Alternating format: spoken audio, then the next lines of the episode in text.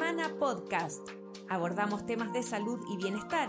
Conversamos con nuestros especialistas de clínica alemana acerca de temas relevantes y contingentes para nuestra comunidad. Estamos contigo para educarte.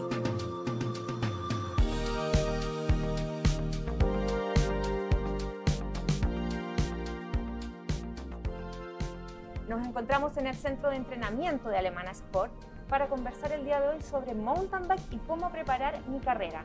Para eso nos encontramos con el doctor Rodrigo Ibáñez, cardiólogo de Clínica Alemana. ¿Cómo está, doctor? Bien, José. ¿Cómo estás, José? Bien, también, muchas gracias. También con Felipe Muñoz, nutricionista de Alemana Sport. ¿Cómo estás, Felipe? Muy bien, ¿y tú, María José? Bien, muchas Qué gracias bueno. por estar acá. Y también nuestro coach, Eduardo Fuentes. ¿Cómo está, Eduardo? Bienvenida a la casa. Muchas gracias y muchas gracias por estar acá hoy. También estamos junto a una destacada deportista, Fernanda Castro, ciclista especialista en mountain bike. ¿Cómo estás, Fernanda? Muy bien, ¿y tú? Bien también. Gracias por eh, aceptar nuestra invitación. No, muchas gracias. Sí. Fernanda, eh, tu primera carrera fue el año 2000. ¿Cuántos años tenías cuando empezaste? Eh, mi primera carrera tenía seis años. Eh, llegué gracias a mi papá, que, que él siempre hizo distintos deportes, pero en ese momento estaba realizando ciclismo de montaña. O sea, fue el fundamental para poder eh, iniciarte tú en esta carrera. Sí, la verdad es que me encantaba verlo y de repente llegaba a, las- a medias mañanas con medallas colgando y yo le decía, papá, yo también quiero eso y así fue como me- primero me metí yo, después mis dos hermanos también nos fueron siguiendo y se armó toda una familia en torno al, al deporte. ¿En qué categorías compites en mountain bike? Eh, bueno, yo participo en la disciplina que se llama Cross Country Olímpico, que es la única disciplina del mountain bike hoy día que es- está dentro de los Juegos Olímpicos. Eh, pasé por todas las categorías de edad desde más chica y actualmente estoy compitiendo en la categoría Elite, que es como la categoría reina de- en Chile, como la categoría profesional, por decirlo así. Pero desde tu primera competencia, ¿decidiste inmediatamente que querías hacer mountain bike o tuviste una exploración por distintos deportes? No, desde bien chica participé en todo tipo de deportes. Estaba en hockey, voleibol, trote, atletismo, mountain bike. Hacía de todo un poco y con el tiempo fui viendo cuál deporte era el que más me gustaba. Y recién como a los 15 años dije, el mountain bike es lo mío, eh, me encantó y ahí fue cuando decidí darle un poquito más de importancia a ese deporte dentro de mi vida deportiva. ¿Y cómo fue variando la forma en que entrenabas y te preparabas a una carrera? Porque eh, ¿en, qué, en qué momento se decidió ya hacerlo más profesional y cómo fue variando esta preparación? Bueno, de bien chiquitita era un juego al final, eh, no solo el mountain bike, sino que todos los deportes. De a poquito fui creciendo y diciendo ya el mountain bike es lo mío, entonces como que dejaba de hacer tan pro los otros deportes por el colegio, por ejemplo, y sí le daba más importancia a mi, mi preparación para el mountain bike. Como te dije, a los 15 años ya comencé con un entrenador que me mandaba planificaciones como eh, mensuales y ya cuando entré en la universidad eh, logré complementar un poco mi- mis estudios universitarios con el deporte y hacerlo un poco más profesional ya y así complementar competencias fuera de Chile, entrenamientos y los estudios. Doctor Ibáñez, una persona que eh, comienza a, a competir en, en mountain bike o que se inicia en mountain bike, ¿debería tener una preparación médica, exámenes que hacerse? ¿Es necesario hacerlo? Mira, eh, como dijo eh, muy bien aquí, eh, la verdad es que el mountain bike es una actividad deportiva de alta intensidad y uno la puede enfocar de distintas maneras. Uno la puede enfocar partiendo como un hobby, algo entretenido, algo para estar con los amigos, hasta el extremo que es la competencia. Y hay distintas disciplinas. Dentro de esa disciplina está el cross country olímpico, lo que mencionó Fernanda, ¿cierto? Pero está el downhill, está el enduro, correcto, hay BMX, hay otras, hay alternativas. Y todo depende un poco cuál es el objetivo fundamental. Si estamos hablando una, de una disciplina que es básicamente cross country, como lo que hace Fernanda, en una condición cardiovascular de salud muy óptima para poder realizar al nivel de competencia. ¿Por qué digo competencia? Porque si tú quieres ir a una carrera, en el fondo vas a una competencia, no, es que vas a pasear una carrera. Entonces todo depende un poco del objetivo.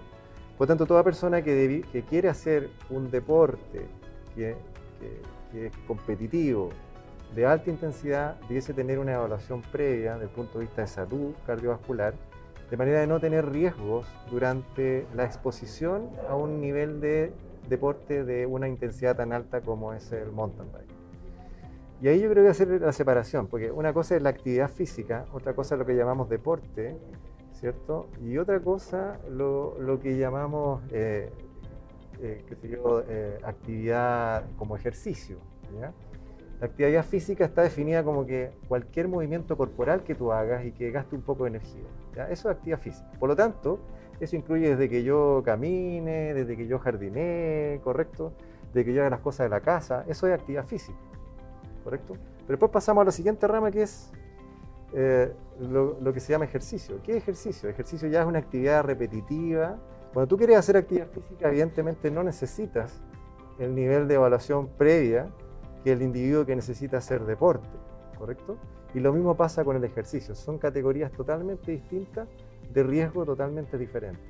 Entonces, ¿qué es lo que recomendamos los médicos? Haga actividad física, porque la actividad física es disponible para todos, cuando y usted quiera. Si usted quiere subir de nivel ejercicio, necesita un poquito más de evaluación. Y si usted quiere hacer deporte, ya la evaluación tiene que ser bien, bien hecha. Toda actividad física regular eh, baja el riesgo cardiovascular, ¿ya? no lo sube. Por lo tanto, ¿es deseable hacer ejercicio? Por supuesto. ¿Y qué se sabe? Que las actividades de moderada intensidad a baja intensidad tienen los mejores rendimientos en cuanto a reducir la mortalidad por enfermedad cardiovascular. Pero eso llega hasta cierto nivel de intensidad. Cuando tú pasas ese nivel de intensidad, tú ya no reduces más el riesgo, sino que ahí es por gusto. ¿Correcto? Entonces, por ejemplo, vamos a hablar en, una, en, una, en un término que usamos los médicos, los METs. Los METs son, eh, en el fondo, una expresión de cuál es el nivel de intensidad de una actividad física o de tu capacidad física. Un METs es lo que tú gastas cuando estás en reposo. ¿Correcto? O sea, muy poquito. Y 20 METs es 20 veces, 20 veces eso. ¿Correcto? Entonces, una actividad de 20 METs es una actividad de una gran actividad física, de gran intensidad física.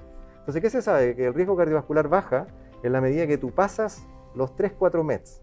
Cuando tú estás bajo los 3-4 METs, no estás haciendo nada por tu salud. No estás bajando tu riesgo. Cuando tú subes de los 3-4 METs y te vas acercando a los 10, es donde logras el máximo beneficio. Cuando tú pasas de los 10 METs, ya no reduces la mortalidad, ya no reduces el riesgo cardiovascular, sino que se mantiene bajo. ¿Correcto? Ahora, ¿dónde está el riesgo? El riesgo está cuando tú haces esto en forma esporádica, ocasional. El clásico deportista de fin de semana. O sea, tú nunca haces nada en la semana y el fin de semana agarras una bicicleta de montaña y te vas a subir al San Cristóbal y le pones todo lo que puedes hasta llegar arriba. Por ejemplo, un rutero, ¿cierto? Al que le gusta la ruta, o se va a meter a los cerros y ahí está el riesgo. ¿Cuál es el riesgo ese? Igual es bajo, ¿ya? Se puede producir un infarto, o se puede producir una muerte súbita, pero ese riesgo igual es bajo. No quiero que se queden con, con, la idea de que es masivo, no, es bajo. Lo que pasa es que causa mucho impacto, pero es bajo. O sea, es uno en 100.000, uno en 200.000, de eso estamos hablando. O sea, no es masivo. Ahora, ¿qué es lo relevante? Que por cada vez que tú agregas un bolo más de actividad física, el riesgo se va reduciendo. ¿En cuánto se reduce, por ejemplo, el riesgo de un infarto? En un 30% y el riesgo de morirse muerte súbita en un 50%. Entonces, ¿qué es lo deseable? Que tú hagas la actividad frecuente, ¿correcto? Porque eso te baja realmente el riesgo. Por ende, hay, hay también enfermedades o condiciones físicas que son impedimento para poder desarrollar un deporte tan exigente. Exactamente, o sea, eh, en eso consiste un poco la evaluación. El, la evaluación es evitar que la gente tenga infartos y muerte súbita. La evaluación de muerte súbita básicamente corresponde a ciertas enfermedades, la mayoría genéticas, ¿ya? Que uno trae heredada por algún antepasado y que tienen una condición cardíaca que hace que expuesto al riesgo del ejercicio intenso, vuelvo a poner la palabra intenso porque no es que estas personas quedan descartadas de la actividad física, quedan muchas veces proscrito el deporte, competitivo especialmente, ¿correcto? Pero no se descarta la actividad física. Entonces hay un lote de enfermedades genéticas ahí que condicionan que tú puedas tener durante la actividad física intensa una arritmia en el corazón que hace que el corazón se pone a latir muy rápido, más allá de 300 latidos por minuto, lo cual hace que el corazón no eyecte sangre, porque es muy rápido. Entonces, al no salir sangre, no se irrigan los órganos y uno cae al suelo en forma desplomada. ¿ya? Y eso es lo que uno trata de evitar con todo el examen previo que uno hace a, a la persona que quiere hacer un deporte competitivo. Eduardo, como coach, eh, ¿qué recomiendas a alguien que quiera comenzar, por ejemplo, a hacer mountain bike?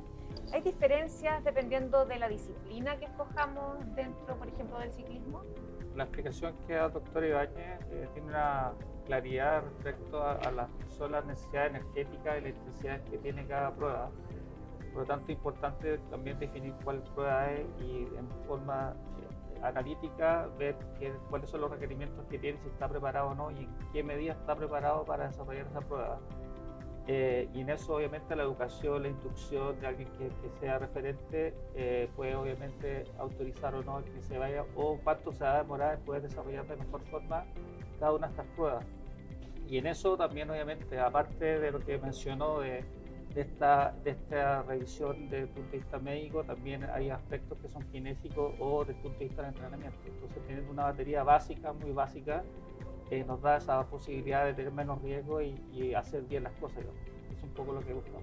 ¿Cuáles son los elementos que evalúas en una persona para decirle en qué condiciones está o qué tiene que reforzar para poder empezar un, eh, por ejemplo, a entrenar más fuerte en mountain bike? Hay tres elementos que consideramos que son fundamentales, que es la movilidad, el equilibrio y la estabilidad. Y en eso, en la compenetración de ellos tres, obviamente se deriva las cualidades físicas, que es la fuerza, la, la intención del control sobre la intensidad del uso de un implemento que además te va a llevar a alta velocidad o va a tener que estar mucho tiempo sobre la bicicleta. Por lo tanto, esos tres factores son los iniciales de valoración.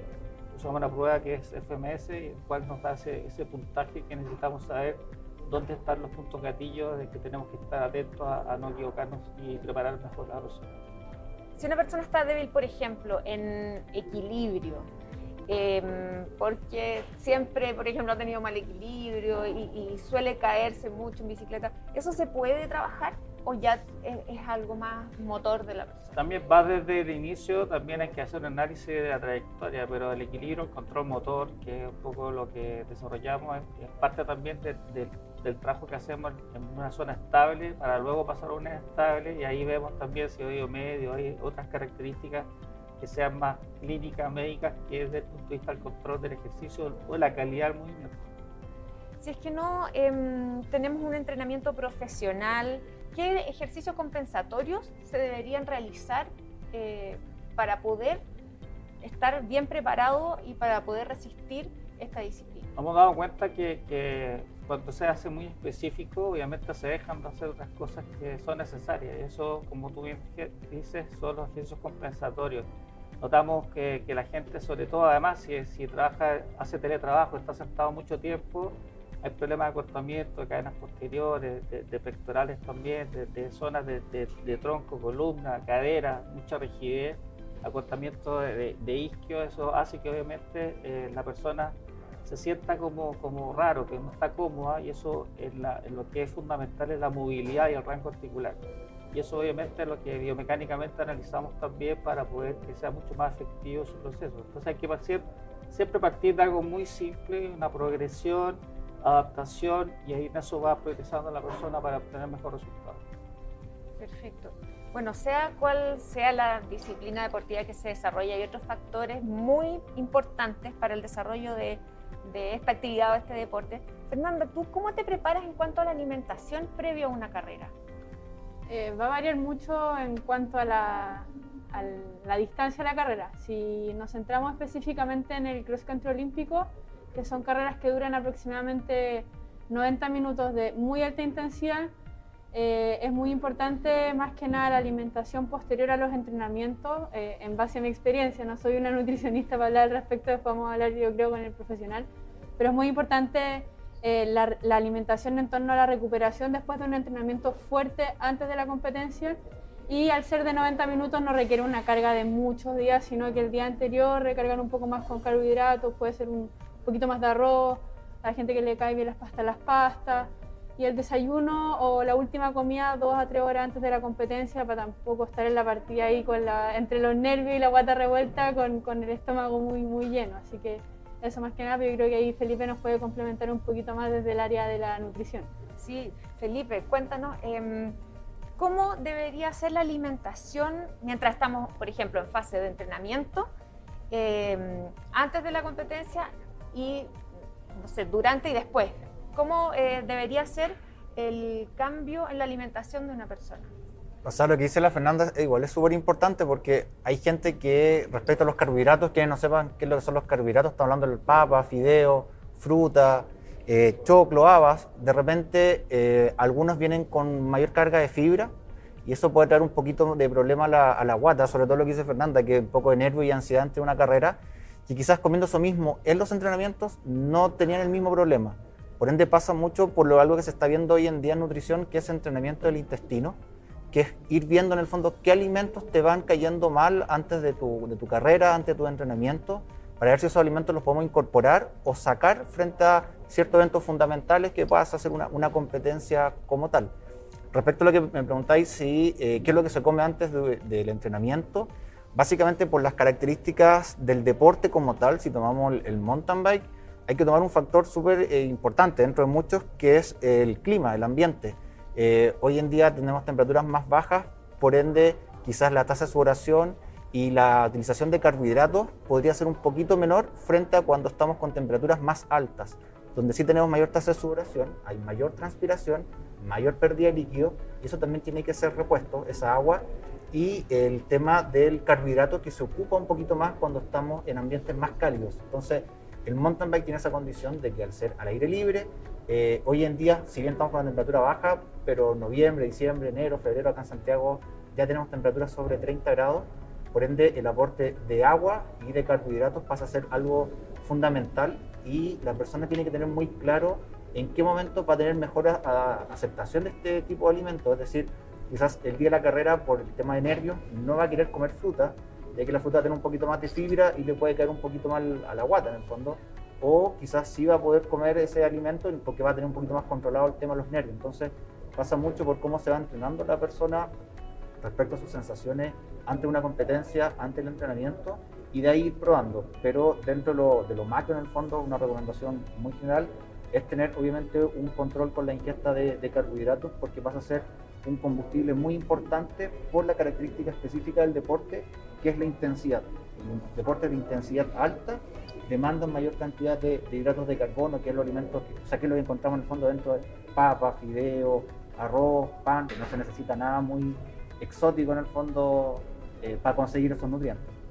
Respecto eh, a lo intenso que es este deporte, al mountain bike, eh, ¿cuál es la relación grasa-peso corporal que deberíamos tener o el tipo de, de competencia que nosotros nos, nos expongamos? O sea, lo ideal, sobre todo el- considerando también el- las características del deporte, es un deporte que es de traslado, nos trasladamos y estamos subiendo.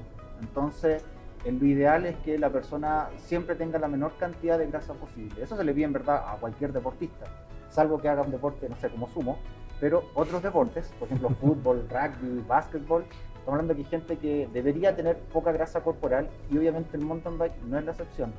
Por ende, eh, la menor cantidad de grasa corporal va a ser menos lastre a la hora de estar subiendo, por ejemplo. ¿Qué es lo que se ve también dentro de la bicicleta? Que el corredor pide una bicicleta más liviana y uno de los tejidos que se llaman lastre en el fondo eh, pasa a ser la grasa corporal, porque es un tejido que no nos está aportando mucho al, al esfuerzo mecánico, por decirlo, de estar subiendo el, cerro. ¿Qué importancia tiene la hidratación en el desempeño deportivo? ¿Y cómo hidratarnos eh, durante una competencia? Porque es muy exigente el mountain bike. Uno no para como en otros deportes donde puede tomarse una pausa quizás. Eh, ¿Cómo incorporar la hidratación? Hay varias cosas. Uno, el, como hablábamos del ambiente como tal, hoy en día quizás hay gente que no va a estar sudando tanto como va a ser en verano. ¿ya? Por ende, eh, la pérdida de líquido va a ser también mucho más eh, inferior. Eso no quiere decir que no deban consumir líquido durante el entrenamiento, si tomamos un entrenamiento como tal. La recomendación más general que existe hoy en día en, a través de medicina deportiva habla de un litro de agua por una hora de entrenamiento. Ahora eso es, una recomendación muy general porque acá hay, por ejemplo, dos personas que hacen ciclismo y son dos personas que podrían tener tasas de sudoración completamente distintas. Aquí el doctor podría transpirar 2 litros por hora quizás Fernanda podría transpirar 1 litro por hora. Por ende, eh, hay formas de poder eh, ver eso, cuánto es la tasa de sudoración que tiene una persona, pero a recomendación más general se habla de un litro de, de agua por una hora de, de entrenamiento. Hay ciertas cosas que, o sea, además de, eh, de agua propiamente tal, que podamos consumir durante la carrera. Sí, existen bebidas que traen principalmente sal, hidratos de carbono y agua. Sobre todo en personas que están sudando mucho, en corredores que están en ambientes muy calurosos y tienen tasas de sudoración también muy, muy altas, se necesita el aporte de estos carbohidratos y de esta eh, sal en el fondo que se está perdiendo, además del agua. En el mercado pueden encontrar hartas bebidas que eh, cumplen con esos requerimientos nutricionales en el fondo de entregar agua, eh, sodio, que es sal y hidratos de carbono. Fernanda, ¿cómo quedas después de una competencia? ¿Qué es lo primero que haces una vez que llegas, cruzas la meta y te bajas de tu bicicleta? Oh, como dije antes, son carreras muy, muy intensas. Eh, de un máximo de pulso que quizás yo tenga de 195, puedo llegar a promediar 188 en una hora y media. O sea, uno está al borde alto mucho, mucho rato.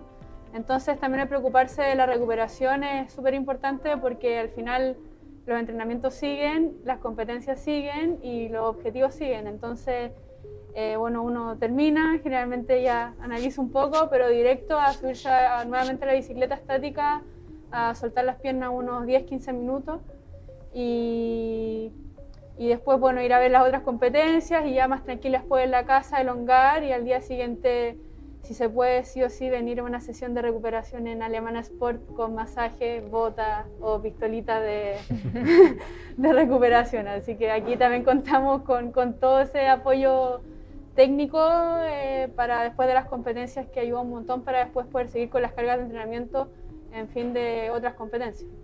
Felipe, ¿cómo nos recuperamos en cuanto a la alimentación post carrera? Eh, hay cosas súper simples que alguien puede hacer en su casa. Si es que la alimentación que tiene esta persona no contiene vitaminas, por ejemplo, y no consume betarraga, el nivel de hidratación se puede ver a través del color de orina. Orina muy transparente es alguien que está bien hidratado. Orina muy amarilla, que es orina concentrada en el fondo, es una persona que está muy deshidratada. Hay una forma que se está usando también hoy en día en deporte para recuperar la hidratación más rápido que a través de las bebidas que te recomendaba decía antes, que tiene que ver con leche con chocolate sin lactosa y descremada. Y se ha visto que al consumir eh, esa leche en el fondo se obtiene una mejor eh, rehidratación. Por otra parte, si tomamos de nuevo las características del deporte, eh, hay un daño, que es lo que dijo Fernanda en el fondo, un daño bien potente en las piernas, en la masa muscular por ende el consumo de proteínas pasa a tener un, rol fundamental, eh, independiente de si es vegetariano, vegano, omnívoro, eh, el consumo de proteínas tiene que estar, hay que buscarlo según la tendencia alimentaria del, paciente, del corredor, pero eh, la recuperación posterior en relación al consumo de proteínas tiene un rol fundamental, sobre todo a nivel de, de la masa muscular del corredor. Y Eduardo, en cuanto a la parte más física, ¿cómo se trabaja la regeneración muscular después de un largo pedaleo? Eh, mencionó algunos tips, Fernanda, y tiene que ver con, con, procesos que también cada persona los va sintiendo en la medida que se va acomodando. Pero obviamente este desgaste, esta, este grado de intensidad genera una tasa, nosotros medimos esto con, también en sangre SK, y disquinasa que, que dimensiona cuál fue el daño. Entonces de esa forma también sabemos eh, cuánto tiempo nos vamos a demorar en poder producir y igual va a ser el mejor proceso. En eso la alimentación es fundamental y también el trabajo físico de bajo nivel, el que pedalee después de la carrera, el que haga, haga estiramiento, movilidad, el que se alimente, se hidrate y el que duerma va a ser algo fundamental en su regeneración. Por eso también al día posterior esto puede durar 24, 48, hasta 72 horas. Eh, es necesario que venga, haga masaje y haga estiramientos que obviamente le permitan recuperarse mejor. Y todo eso eh, lo encuentra aquí en Lo hacemos aquí en Alemana Sports y con todo el grupo que trabajamos. Doctor, usted también es ciclista, también compite eh, en mountain bike, ¿cierto? Em, ¿Qué deberían tener presentes las personas? Esto ya como un poco desde su punto de vista médico y también personal como corredor, eh, ¿qué deberían tener presentes las personas que quieran practicar alguna disciplina dentro del ciclismo o alguna actividad física ya a nivel competitivo? Como estamos centrando en el mountain bike, yo, diría que primero tener claro cuál es tu objetivo. O sea, yo creo que uno tiene que partir planteándose un objetivo personal. Entonces, pongamos el caso que queremos hacer cross country olímpico, que es lo que yo hago igual que la Fernanda. Entonces, una cosa es cuando tú partes, como Fernanda, ¿cierto?, a los seis años, y otra cosa cuando tú partes tardíamente en la disciplina, como la mayoría de las personas comunes y silvestres como yo, por ejemplo. Yo partí como el 2007. Cuando partí, cuando después de una lesión jugando fútbol me corté el cruzado anterior, me operaron acá en la alemana, me recuperaron muy bien, ¿correcto? Y me recomendaron, ¿sabe qué? ¿Por qué no deja jugar fútbol y se cambia a la bicicleta? Entonces cuando me dijeron eso dije, ya, pues, ¿por qué no? Entonces uno aprende tardíamente ¿cierto? Una disciplina que no había practicado. Entonces, en el fondo tú dices ahí, entonces partes de cero. Y es un poco lo de esta charla, o sea, partes de cero. ¿Qué hago entonces? Me compro una bicicleta. Entonces partes por comprarte la bicicleta y tú tienes dos opciones. O haces toda la larga procesión que yo en aquella época hice, que en el fondo te compras una bicicleta, ¿cierto? Empiezas por tu cuenta con un grupo de amigos, vas al cerro, una caída, dos caídas, tres caídas, ¿cierto? Afortunadamente sin fracturas, ¿cierto? Porque siempre tu amigo es mejor que tú, porque siempre ya, llevaba tiempo, ¿cierto? O lo haces de manera ordenada. ¿Y eso qué quiere decir? Te pones en contacto con gente que sepa el tema, ¿cierto? Y partes bien haciendo la disciplina. Yo recomendaría siempre tratar de partir haciéndolo bien, porque si no te pegas una larga procesión, que son múltiples caídas, son múltiples lesiones a veces. Y el avance es más lento también. Y es más lento, claramente una procesión mucho más lenta. Y como dijo muy bien Fernanda, este es un deporte que no se trata solo de subir. Este es un deporte que no se trata solamente de tener una tremenda capacidad física. Hay elementos técnicos muy importantes. O sea, esta es una bicicleta que está puesta no en pavimento, está puesta en una superficie totalmente irregular, que ya acá lo, lo mencionó, ¿cierto? Este tema de equilibrio y fuerza, no solamente la parte inferior, sino que el tronco y superior es súper importante. Tú necesitas tener un tremendo equilibrio, una muy buena estabilidad, que eso parece muy natural y fácil cuando uno es joven. Pero cuando tú tienes 52 años como yo, no es tan fácil. Entonces tú tienes que, es una, es una, es una, son reflejos y son formas de funcionar que tú tienes que cambiar casi por completo para poder sostener el equilibrio de la bicicleta, evitar las caídas, mejorar tu técnica. Se sabe, por ejemplo, que un ciclista de mountain bike que solo sube, ¿correcto? Comparado con uno que trabaja técnica, la mejoría, solamente con mejorar técnica de tronco superior, 30% al tiro. 30%. O sea, así de, así de simple.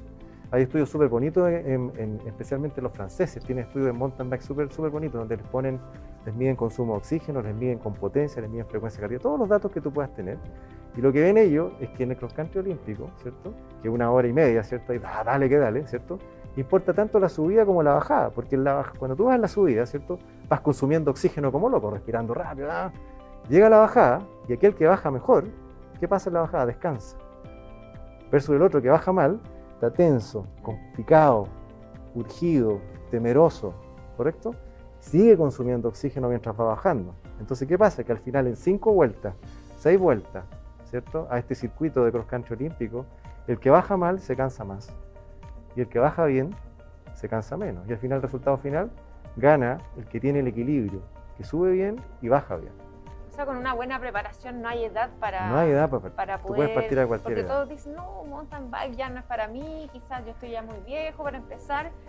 eh, pero se puede, Se siempre puede. con una preparación y, y conversando con los Yo especialistas. digo, soy un buen ejemplo de eso, digamos. Yo partí, no tenía, no andaba en bicicleta, partí, y claro, y ahora gano mi categoría, ¿te fijas? Pero no fue así, o sea, no es que yo partí ganando, no, eso no es así, es un proceso, es un proceso. Entonces tú te puedes poner una meta, primero una meta más simple, pequeñita, y a medida que la logras, pasas a otra meta, y otra meta, y otra meta. Es lo mismo que hace Fernanda, Fernanda, ¿cierto? No, no saliste campeona de la noche a la mañana, No, son años de entrenamiento. claro, ¿ya?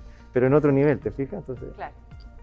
Fernanda, ¿y ¿cómo ha sido asesorar eh, tus entrenamientos con Alemana Sport? Bueno, desde lo que dijo Eduardo, que por ejemplo, como que uno viene con la idea preconcebida de que hacer deporte es levantar pesa, lo loco, y de repente llega acá a hacer un FMS y no sabía eh, hacer, no sé, no voy a mantenerme en una plancha de repente. Entonces yo partí aquí dándome cuenta que al final el autoconocimiento corporal, el manejo de mis extremidades, eh, tanto fuera como dentro de la bici, eh, son súper importantes y es lo que hemos, hemos ido trabajando con, con- con Eduardo y, y me, han, me han ayudado mucho mi rendimiento en la bicicleta. Y ya un poco más complementario, bueno, lo- todos los exámenes que recién nombraba el doctor, un VO2 máximo, acá lo hacemos, tenemos para hacer Wingate, eh, tenemos eh, todos los profesionales a cargo de la salud, kinesiólogos, nutricionistas, psicólogos, que te apoyan en toda la trayectoria deportiva y también lo que hablamos anteriormente la recuperación post eh, competencia o post entrenamientos duros, también contamos acá. Entonces ha sido como un pilar fundamental que me han apoyado en muchos ámbitos del deporte, que son como lo que uno llama el entrenamiento invisible.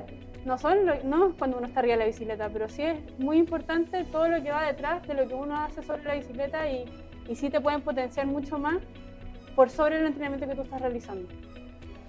Agradecemos tremendamente eh, la presencia de nuestros especialistas que nos explicaron y nos, nos pusieron en contexto de cómo desarrollar de forma correcta y todo lo que implica el, poder hacer mountain bike. Y también Fernanda, muchas gracias por acompañarnos, mucho éxito en tus próximos desafíos. muchas gracias a ustedes, a todos, muy entretenida la conversación. muchas gracias doctor, Felipe, Eduardo, muchas gracias por estar hoy con nosotros. Nosotros nos despedimos y los dejamos invitados para una próxima edición de Alemana Sport. Síguenos en nuestras redes sociales y visita nuestro sitio web alemana.cl. Nos vemos en otro Alemana Podcast. Clínica Alemana. Si es tu salud, es la alemana.